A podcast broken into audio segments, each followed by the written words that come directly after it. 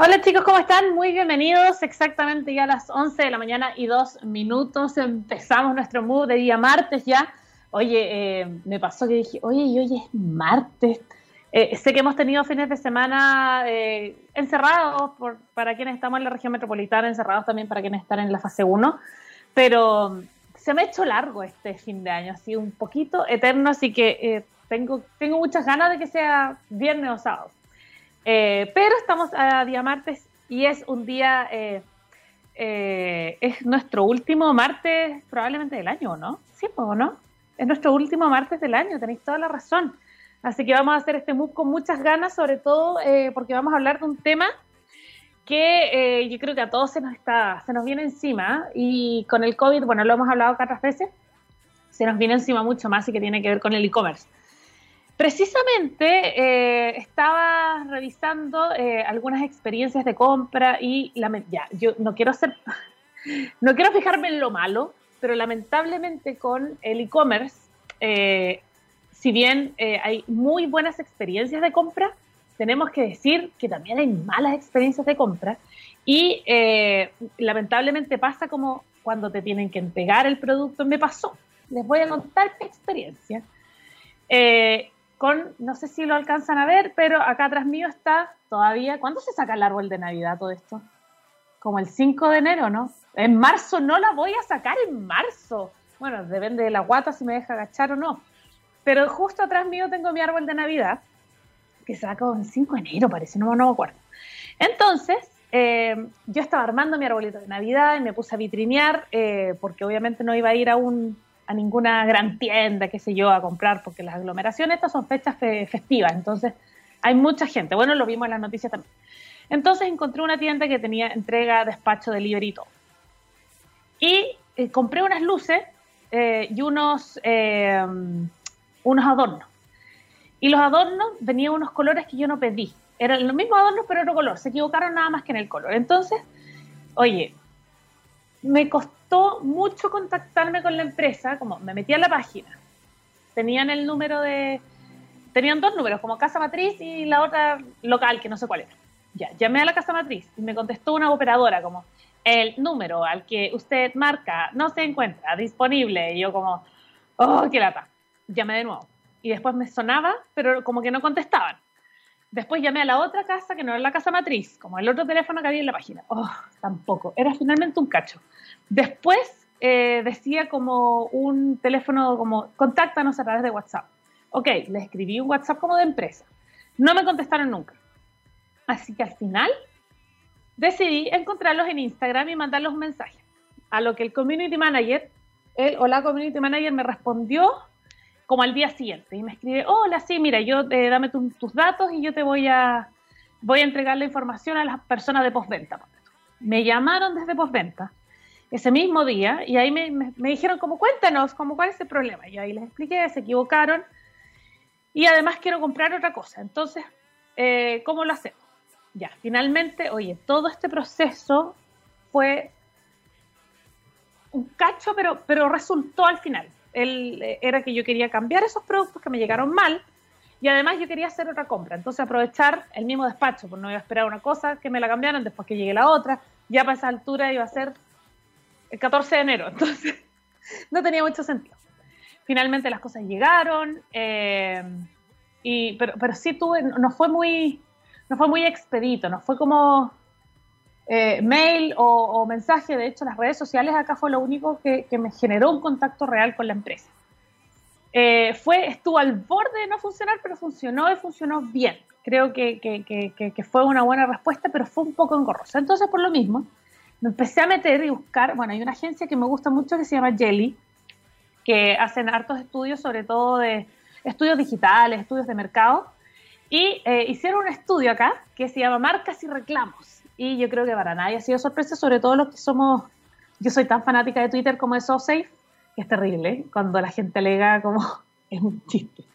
Entonces en Twitter muchas veces aparecen grandes tiendas o retail en las, eh, como los trending topics.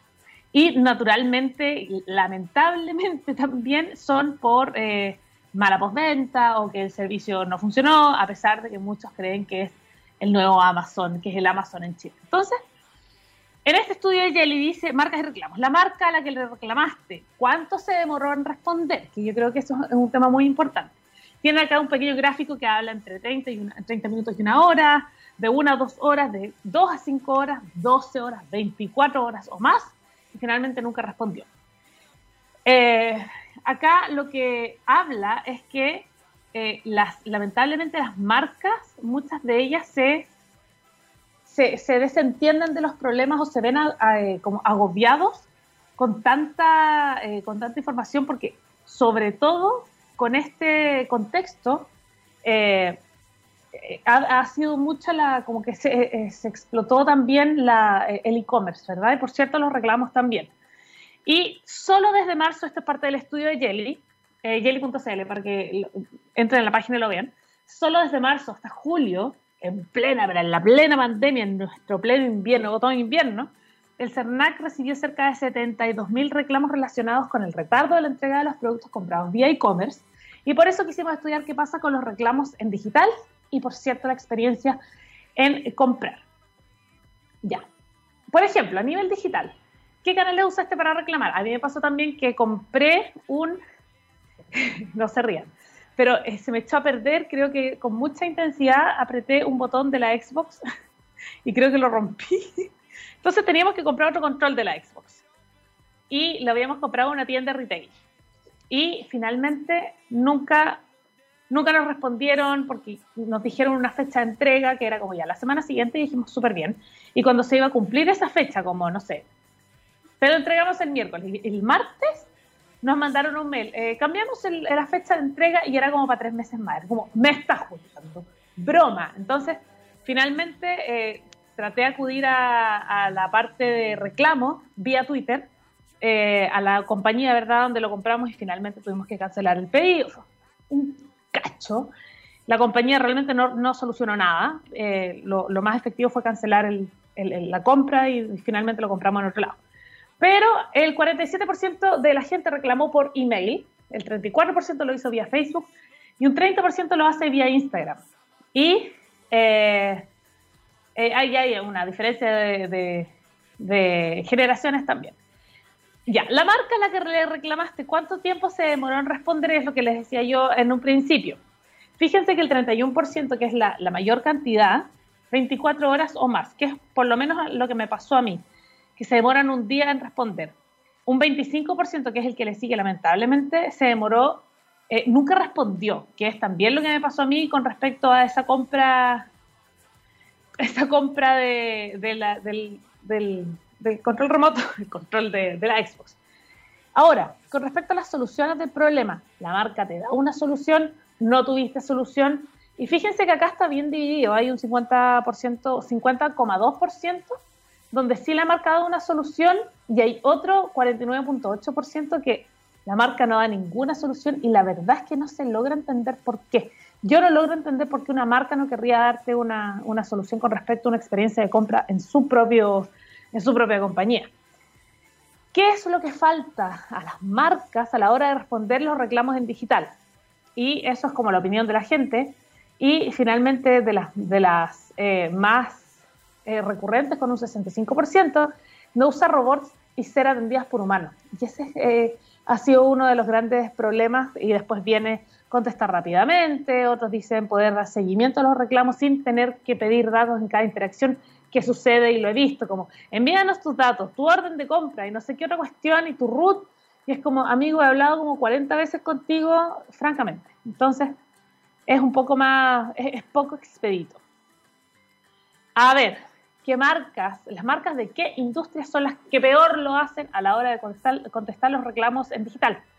Y con un 30%, adivinen quién va ganando en este estudio que hizo Jelly, el retail, precisamente. Luego eh, las AFP y las telecomunicaciones en un 20%, luego los servicios en un 16% y finalmente la banca en un 11% que al parecer no las conviene de ninguna manera. Hay muchísimas otras otros gráficos ahí que les podría contar, pero me gustaría saber cuál es su opinión con respecto al, a la compra, al e-commerce y por cierto que vamos a hablar de eso el día de hoy. Y por lo mismo vamos a comenzar un día lleno de música, por supuesto, eh, despidiendo este año, este es nuestro último martes Así que vamos a, nos vamos a ir directamente con, oye,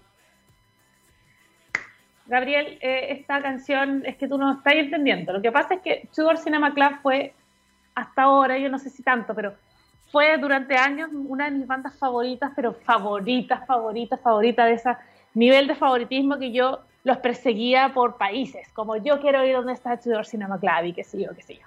Y después les voy a contar una historia entretenida, que finalmente yo soy amiga de Instagram y nos damos like, qué estúpido, en la, con el baterista, no me pregunten por qué, pero llegamos a ser amiguis de Instagram. Bueno, dicho esto, se viene una canción muy ad hoc a, nuestro, a nuestra semana. Esta canción es de Tudor Cinema Club, se llama Next Year. Veamos qué nos depara el 2021. Next Year, Tudor Cinema Club, y así comenzamos Move del día de hoy.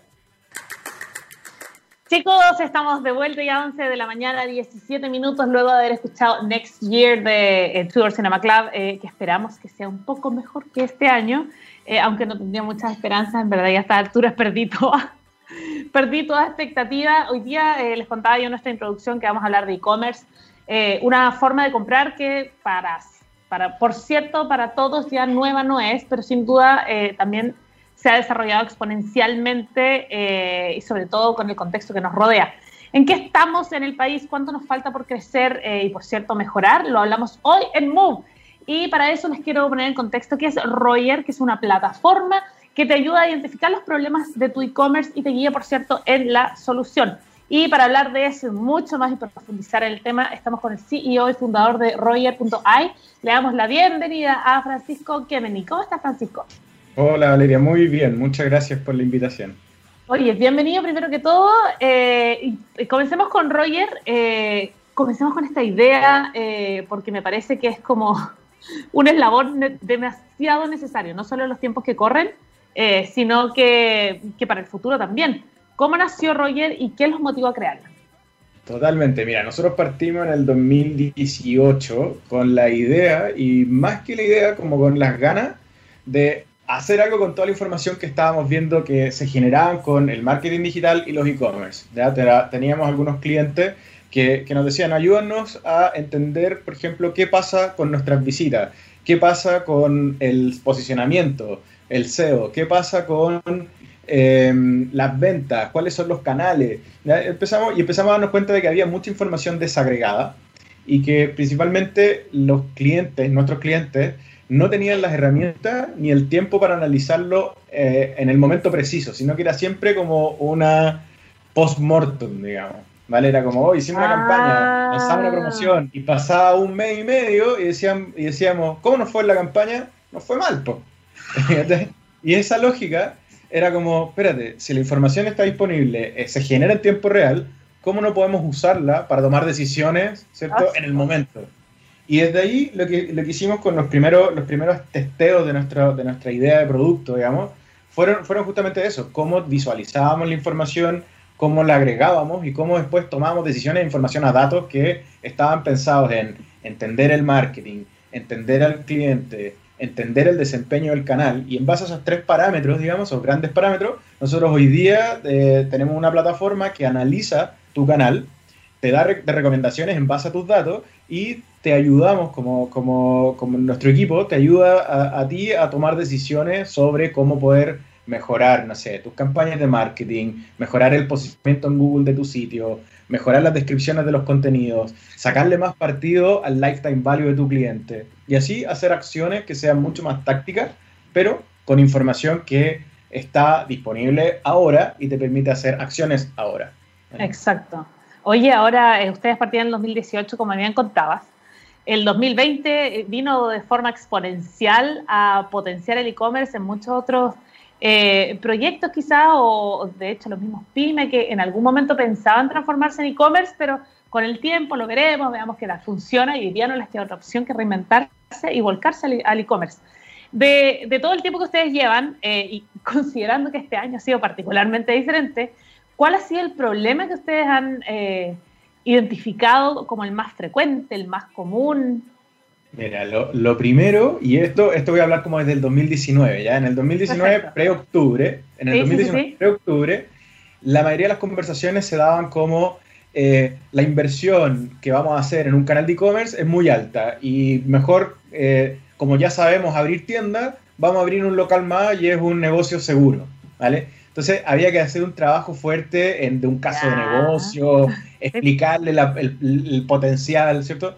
Y si el CEO de una de las empresas no estaba convencido de que el e-commerce era el camino, el resto de la organización como que no hacía mucho esfuerzo. Entonces teníamos que trabajar mucho en herramientas para decir, hey, el caso de negocio de armar, un e-commerce es bueno, ¿ya? Y, y, un poco lo que, lo que tomábamos como referencia era como, hey, el e-commerce va a partir siendo igual que tu peor tienda. ¿ya? Pongámonos ese parámetro. Y después de eso, vamos optimizándolo y vamos haciéndolo una tienda importante dentro de tu inventario de tiendas, digamos. En, esto, esto pensando en, en, las medianas empresas principalmente. Y las pequeñas empresas con las que trabajábamos y habíamos tenido interacciones siempre era como, genial, pero es súper caro, no tengo el tiempo ni la plata para poder hacer... No tengo la inversión, claro. Tengo la inversión. Entonces, ¿qué es lo que terminaba pasando? Veíamos cosas como, me quedo con Instagram, total, ya sé hacer contenido, me llegan las compras, yo por WhatsApp vendo.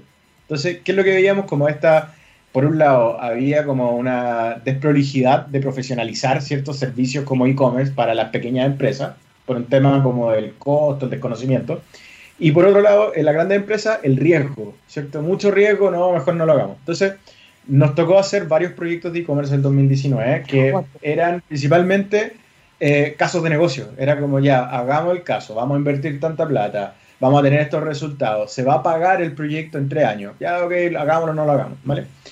Llegó, llegó octubre, digamos, 2019, y como que muchos, muchos eh, clientes que, con los que conversábamos decían, ya, es que vamos a ver lo que pasa, porque todavía esto se va a calmar. Sí, sí, sí, sí. sí, sí me acuerdo, perfecto.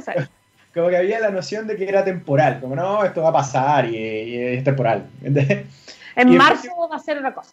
Y marzo va a ser otra cosa. Y, y, efectivamente nos tocó trabajar con clientes en febrero que decían, eh, ya vamos a partir este 2020 vamos a meterle más ficha al e-commerce, pero, pero suavecito, no, no, no, no, no nos arriesguemos Partamos de a poco. Partamos de a poco, vamos probando, ¿cierto? Y llegó marzo y quedamos, quedamos, quedamos todos como medio plop, así como, ¿y ahora qué se hace? así. Como, ¿de dónde va ¿Qué está pasando en el mundo? ¿Qué va a pasar? Que está como la incertidumbre máxima. Y ahí me tocó, me tocó hablar con varias empresas y emprendedores principalmente que, que ya tenían sus negocios, quizás sus tienditas, sus locales, y decían, no, pero esto no puede durar un año, esto va, de nuevo, van a ser tres meses, no voy a hacer una inversión para algo que en tres meses va a cambiar. En julio, en julio esto va a estar solucionado. En que julio era mucho. En, en, en junio, principio de junio, vamos a estar todos de vuelta, si esto es, esto es un resfrío, es una cosa así. Y, efectivamente, varios, me tocó hablar con varios emprendedores que tenían tiendas, por ejemplo, en malls, y decían, no, yo tengo mi, mi, mi, pequeña tienda en el mall y voy a esperar un poco, todavía no tengo, no, puedo sobrevivir y es más caro para mí salir y mover, remover mi inventario, llevarlo a un lugar centralizado y hacer despacho que esperar. Entonces, hay como esas dualidades. Seis meses después, esos mismos emprendedores me, me dicen el día, debimos haber partido ese mismo día porque... Y más allá de eso, mi competencia actuó más rápido y me quedé, y estoy atrasado. y ya me atrasé. Entonces, esa sensación de que si no actúe rápido, hoy día la estamos viendo como, como un poco el, el, el, lado como, como desagradable de los emprendedores que no tomaron el riesgo. ¿ya? Y los que tomaron el riesgo, los que dijeron vamos a hacer algo ahora, han visto crecimientos impresionantes. Tenemos un cliente, un caso, aumentó, eh, ahora va en 450% lo que tenía en ventas entre febrero y lo que tienen hoy día. ¿Vale? 400 veces Crecieron cuatro veces más en, menos de un año. ¿Por qué? Porque tenían toda la infraestructura ya como preparada y estaban en esos vamos de a poquito y dijeron, chuta, esto es que ya no hay que ir de a poquito, vamos rápido. Hicieron el costo de aprender, tomar y equivocarse y decir, al principio de la cuarentena, hoy mandé un despacho, no llegó, chuta, ¿cómo se hace el reverso de ese despacho? Busquemos una solución. Entonces fuimos mejorando en el proceso mejorando cosas como las estructuras de los sitios, el contenido, la operación, el servicio al cliente, eh, el seguimiento del despacho, toda la cadena. Y con eso, esto, esta empresa logró mejorar muchísimo sus resultados. ¿Vale? Oye, ahora eh, con respecto a... Es que lo que pasa es por eso te pongo en el contexto del COVID. que finalmente llegó, nosotros veníamos con una antesala que era el estallido social, quizá otros países no, pero el, el COVID finalmente es algo que estandarizadamente nos afectó a todos en todos los países, salvo Nueva Zelanda, supongo, y sería. Pero el resto de los países, todos, todos han tenido que reinventarse de alguna manera, sobre todo desde el e-commerce. Eh, ¿En qué estado estamos? ¿Cómo, cómo está Chile si, eh, si en la región? Eh, si lo vamos a comparar con, otros, con otras áreas. Y, por cierto, a nosotros nos gusta aspirar alto. ¿Y cómo estamos con respecto al mundo? yo creo que han pasado cosas bien interesantes estos últimos meses. De partida a nivel, en, a nivel regional, deberíamos compararnos mucho con lo que ha pasado en Argentina en los últimos 10, 20 años. ¿ya? La crisis económica que ellos han tenido los ha forzado a buscar alternativas. Y eso yo creo que ellos son, son una nación que, y uno ve los emprendedores argentinos y dice, Oye, estos gallos son unas balas, porque están acostumbrados a innovar. Pero constantemente porque no tienen estabilidad alguna, claro. Y, y es la necesidad de innovar porque la crisis es continua. Eh, el, caso de Colombia también, que, que se ha visto exponencialmente eh, en, en, los últimos cuatro o cinco años eh, digitalizarse muy rápido. Ya lo que hicimos nosotros en Chile en los últimos probablemente 15, 20 años, en Colombia se hizo en los últimos 10, ¿ya? y desde donde salieron cosas como Rappi y muchas otras empresas medios unicornios que están saliendo del mercado colombiano. Y que el e-commerce eh, ha sido fundamental y el Internet ha sido fundamental para este crecimiento tan rápido. Y también lo que está pasando en Perú. Perú está también, hay mucha innovación saliendo de Perú y, y, mucha población digitalizada. Y eso también hace, es interesante. Y en Chile tenemos justamente la particularidad de tener mucha experiencia en el tiempo. Llevamos veintitantos años como en estas transformaciones digitales. Eh, prácticamente el 75 al 80% de, de, las personas en Chile tienen un smartphone, están conectadas a Internet. Eh, si no me equivoco, las cifras van también cerca del setenta y tanto, que eh, los hogares tienen conexiones. Entonces, hay una penetración digital muy alta, ¿vale? Lo que no quita que hay una brecha digital, ¿cierto? Quizás de conocimiento, accesos, eh, capacidades de compra, todo. Pero, pero la red, digamos, está ahí y la cobertura está ahí. Y lo, que, y lo que he visto a nivel de e-commerce es que efectivamente los grandes retailers que tenían un poco, tenían eh, el monopolio del e-commerce, ¿cierto? Se vieron como con un, con un exceso de, de requerimiento, un exceso de venta y no pudieron escalar a la velocidad que requería. No dieron abasto. No dieron abasto. Y no dieron abasto porque su oferta era muy agresiva, pero porque había, como que, imagínatelo así, la curva de adopción del e-commerce iba mucho más lento de lo que era la curva de ofertas que tenían disponibles y, de, y, de, agresividad que tenían disponibles los, retailers. Esa curva de, de demanda aumentó mucho más rápido de lo que aumentó la curva de disponibilidad, ¿vale? Entonces, efectivamente, chocaron los dos, chocaron los dos ejes. Pero en el caso de los emprendedores, las pymes y, las medianas empresas, eh, que, ellos, ellos se digitalizaron junto con este cambio de digitalización de los consumidores. Entonces fueron, fueron creciendo en conjunto. Entonces, a medida que se fue como eh, fue pasando el tiempo con las cuarentenas y con la, con la pandemia, en el fondo, a medida que nos íbamos dando cuenta de que podíamos vivir online, ¿cierto? Que podíais comprar, que podíais trabajar, que podíais hacer un montón de cosas sin salir de tu casa, las mismas empresas pequeñas y medianas fueron haciendo ese mismo aprendizaje. Entonces ahí empezaron a salir cosas como eh, D2C, que es una empresa que, trabajamos mucho eh, con ellos, que hacen dark stores para que tú puedas vender tus productos. O empresas como eh, plataformas como Boutique, que te arman tu e-commerce de forma fácil y bonita y rápida. ¿vale? Nosotros mismos en Roger hoy día hacemos servicios de desarrollo e-commerce livianitos, por lo mismo, para salir con productos mínimo viables, funcionales, rápidos, para que tú puedas madurar tu digitalización de forma simple. Y yo creo que ahí es donde estamos hoy. Estamos en, este, en una etapa como de maduración, donde efectivamente, odiando a los grandes retailers, ¿cierto? Sacando las 3, 4 grandes marcas, todos los demás, el resto del mercado, está utilizando tecnología liviana para poder solucionar problemas de hoy, ¿cierto? Y hoy día estoy dando buen servicio porque tengo herramientas livianas para poder dar ese buen servicio. ¿ya?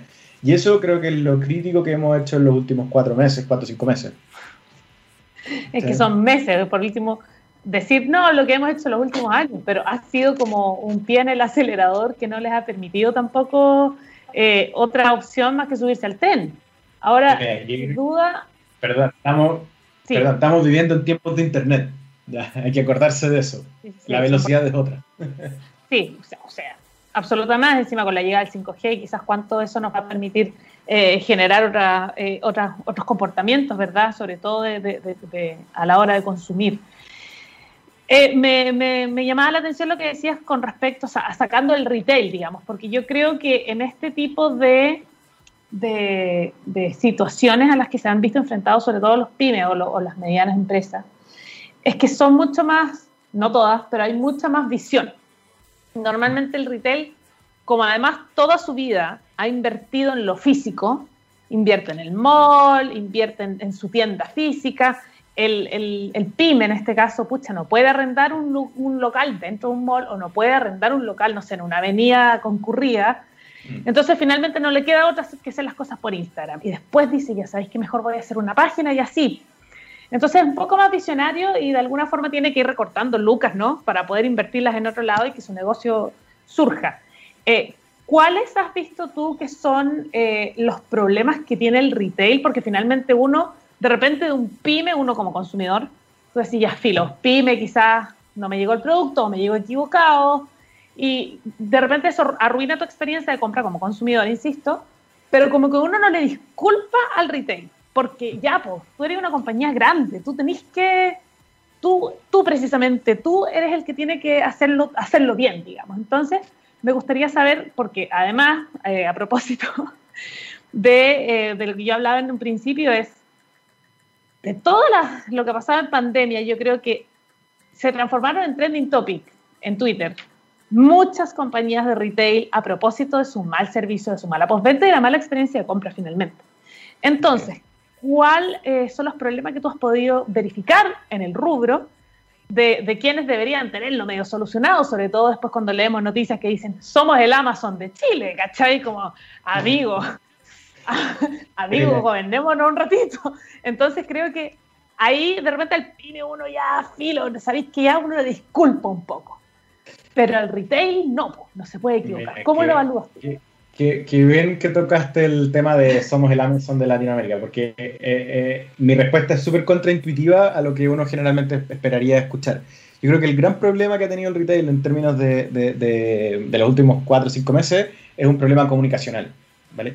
no tiene que ver tanto con la infraestructura, ni con la última milla, ni con nada que sea de la operación. No es la logística, porque eso está, existe, te llegan los productos, eventualmente te llegan los productos. Pero el gran problema que, han, que, no, sabido, que no sabido manejar es cómo se comunican y cómo se relacionan con los consumidores. Mm. Porque efectivamente el problema no está en que mi producto llegue cinco días tarde. Llegó, ¿cierto?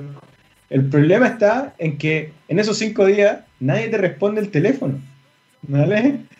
O los mensajes directos a la cuenta de Instagram o Twitter. En ningún lado, en ningún lado. De hecho, busca, vamos, vamos a tirar un nombre, busca, trata de encontrar Falabella. Eh, no es, no es natural la forma en la que Falabella se presenta para dar servicio al cliente.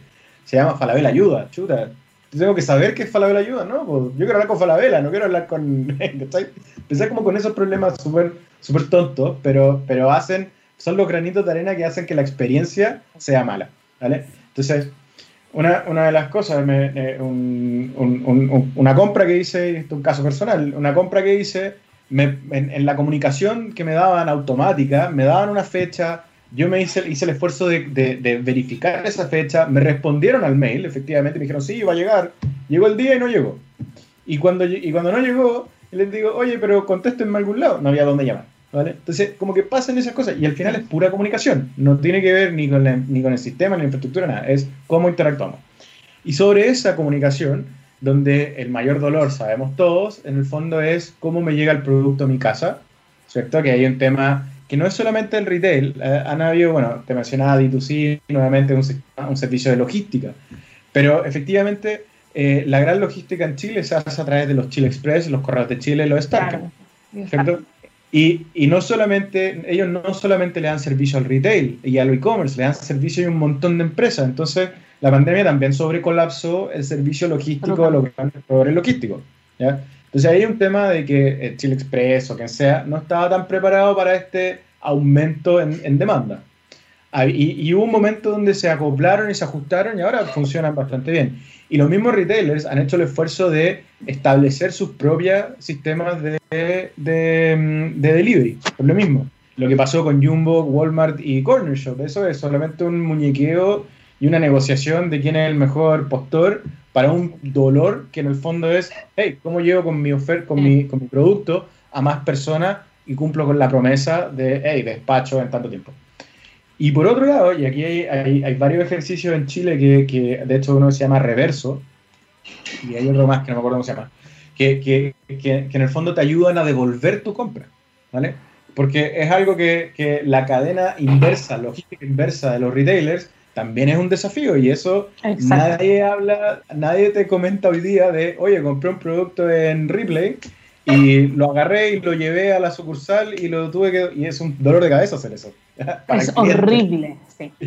Para uno como cliente, devolver un producto físico que compraste online es un dolor de cabeza. Es como, no sé, o sea, mejor iba a la tienda. Mejor iba a la tienda y lo compraba de bueno y me probaba los zapatos en la polera. Eh, y, y, para el mismo retail, la cadena, el, el, cómo estaba pensado el retail originalmente, previo pandemia, previo internet, era sacar, era de mi bodega al cliente. Nunca estaba pensado del cliente a la bodega. Tengo que hacer todo mi sistema SAP de vuelta para que pueda tomar un producto que ya saqué el inventario y ahí empezar con un, un dolor de ingeniería así que es enorme.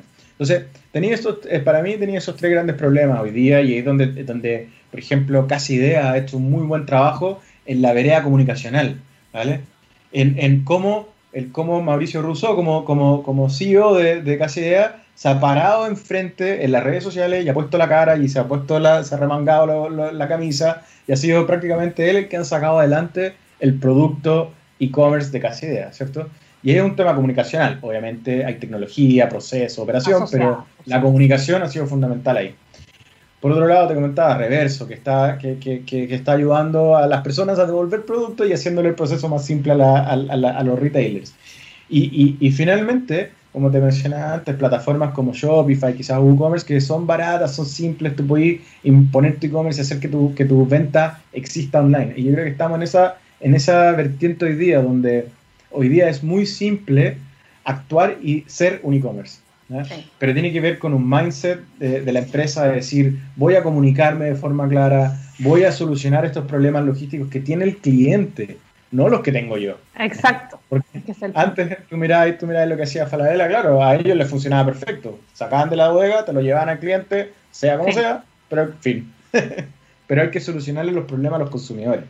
Y eso, eso es clave también. Eso es clave. Oye, toda la razón. 11 días con 39 minutos, ¿te parece, eh, Francisco, si vamos a una pausa musical? Por supuesto.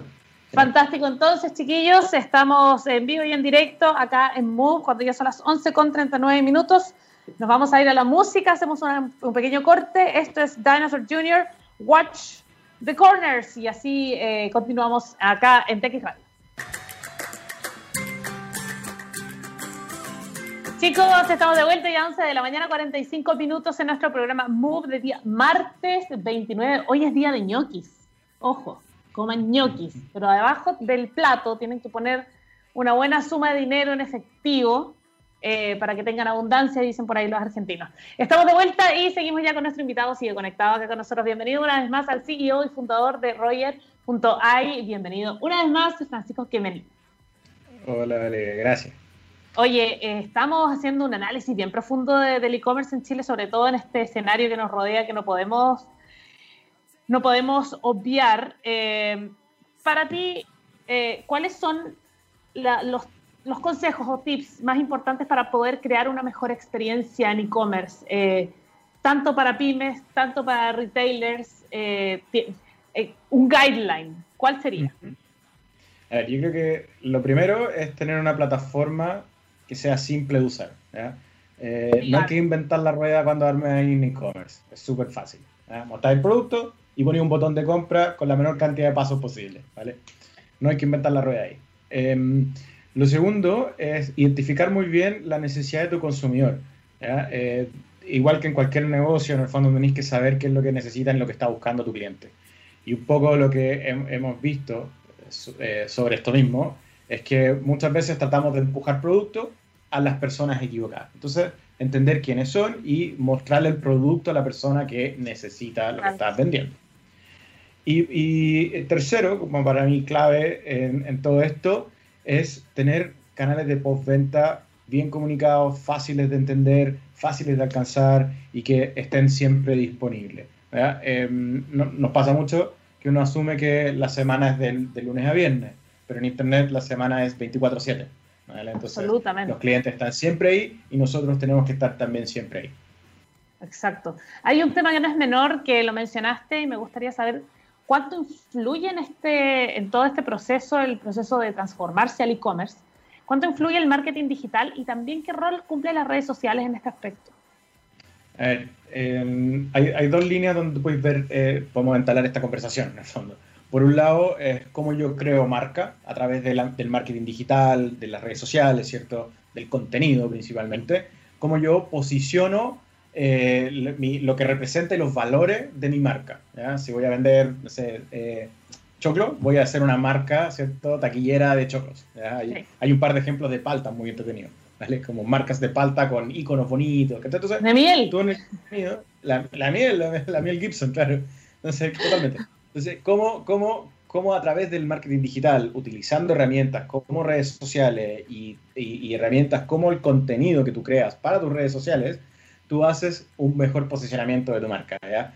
Creas una comunidad y con esa comunidad tú te relacionas, ¿ya? Eso es como el, el marketing digital en, en, tres palabras, digamos. For Dummies, 101. 101 es, créate un canal, conecta con la gente, muéstrales contenidos de valor, ¿vale? Si no le vas a vender nada, no importa, lo primero es entablar relaciones con personas que son el segmento de clientes a cual tú quieres abordar. Y una vez que tú fidelizas a esos clientes con buen contenido, creas una comunidad, generas alcance, una audiencia, tú puedes empezar a empujarle cosas como compra ya, llama aquí, pincha acá. Todos estos mensajes, los call to actions, que se llaman, ¿cierto? Son lo que en el marketing utilizamos, en el marketing digital utilizamos para atraer y enganchar a esa persona a convertir en una acción. ¿ya? Y esa acción puede ser regístrate en mi sitio para recibir el mail con las ofertas o compra el producto que te lo despacho en 24 horas en tu casa. ¿vale?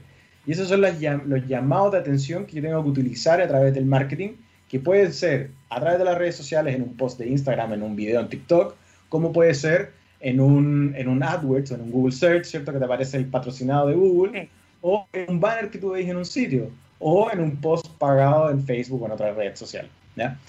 Una de las cosas que a mí en este, en este punto me, me, gusta destacar, que en el fondo es fácil hacer campañas en redes sociales, es fácil hacer campañas en digital. Lo que no es gratis, ya que eso es súper importante. Mucha gente dice, oh, las redes sociales, yo abro un canal y es gratis y tengo clientes. No es así. Es fácil, no es gratis. Cualquiera puede hacerlo, pero tiene un costo. Tiene un costo de producir contenido de calidad, el esfuerzo y tiempo que está en construir una comunidad y después en pagarle a Facebook para que tus publicaciones lleguen a más personas. En el fondo, tengo que hacer ese esfuerzo tanto en tiempo, creatividad y dinero para poder llegar a más personas.